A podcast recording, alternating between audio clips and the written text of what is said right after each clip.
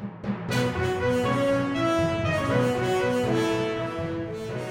Bonjour à toutes et à tous, Florence Westgard pour vous présenter ce numéro de notre édition spécialité où nous revenons sur des sujets qui ont marqué l'actualité des Nations Unies ces derniers mois.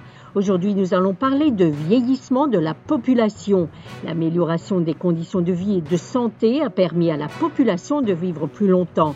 Ce succès provoque aussi des défis car nombre de personnes âgées de 65 ans ou plus dans le monde augmente plus rapidement que le nombre de personnes en âge de travailler. Martha Rogg est chef des questions et tendances émergentes à la division du développement social inclusif du département des affaires économiques et sociales de l'ONU. Elle explique qu'il faut s'assurer que des politiques de retraite flexibles, équitables et adaptées aux personnes soient mises en place. Vieillissement est le résultat de notre succès à améliorer les conditions de vie et de santé de la population. Alors, ce succès offre des opportunités, mais il amène aussi des défis. Notamment, un des défis, c'est de s'assurer que toutes les personnes âgées ont de la sécurité économique une fois ils doivent arrêter de travailler ou ils veulent arrêter de travailler. Alors la question c'est, peuvent les gouvernements partout dans le monde offrir de la protection sociale ou un seuil de protection sociale à tout le monde, même quand le numéro de personnes âgées s'accroît. Mais ce qui est nouveau dans notre rapport, c'est qu'on met l'accent sur les inégalités. Et ce qu'on souligne, c'est que les personnes âgées ne sont pas un groupe homogène.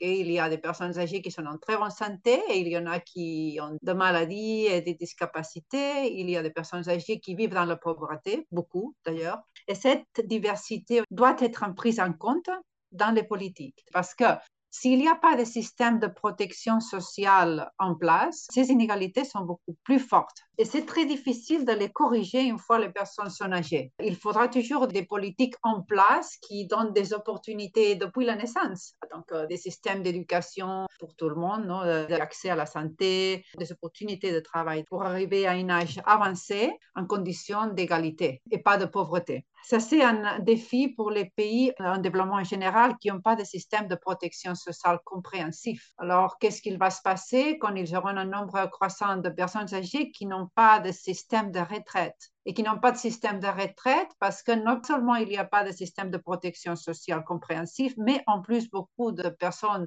dans le marché du travail sont dans l'emploi informel et par conséquent n'ont pas accès du tout à des programmes de protection sociale. Donc ça, c'est un défi. La population euh, âgée doit presque doubler d'ici 2050. Alors, à quoi appelle euh, d'une façon générale le rapport? Le défi principal, peut-être, hein, et c'est ce qui maintenant, euh, tous les discours politiques sont sur ça, c'est la viabilité fiscale du vieillissement. C'est-à-dire, est-ce qu'on peut continuer à avoir des systèmes de retraite pour tout le monde, public, et d'assurer la sécurité économique quand le numéro de personnes âgées s'accroît très rapidement, beaucoup plus rapidement que le numéro de personnes en âge de travailler.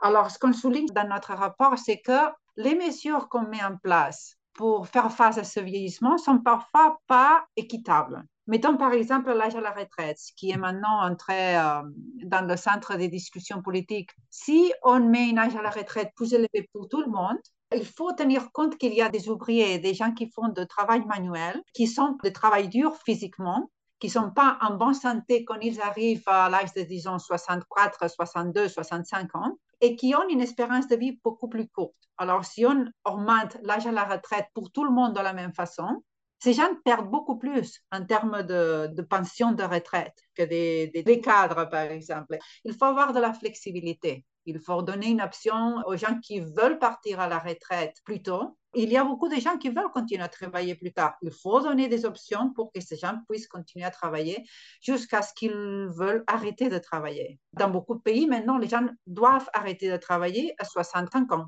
même s'ils ne veulent pas le faire et sinon ils doivent travailler dans un emploi informel, disons. Okay? il faut leur donner des opportunités et puis il ne faut pas discriminer. Il y a beaucoup de discrimination sur l'emploi des personnes âgées. Donc, il faut adresser ça aussi. Donc, les systèmes ne peuvent pas être complètement privés. Il faut que le secteur public paye un minimum de retraite pour ceux qui ne peuvent pas épargner. Et c'est ainsi que se termine ce numéro de notre édition spécialité. Vous pouvez retrouver tous nos articles et programmes sur notre site internet et nos réseaux sociaux Facebook et Twitter. Merci de votre fidélité et à bientôt.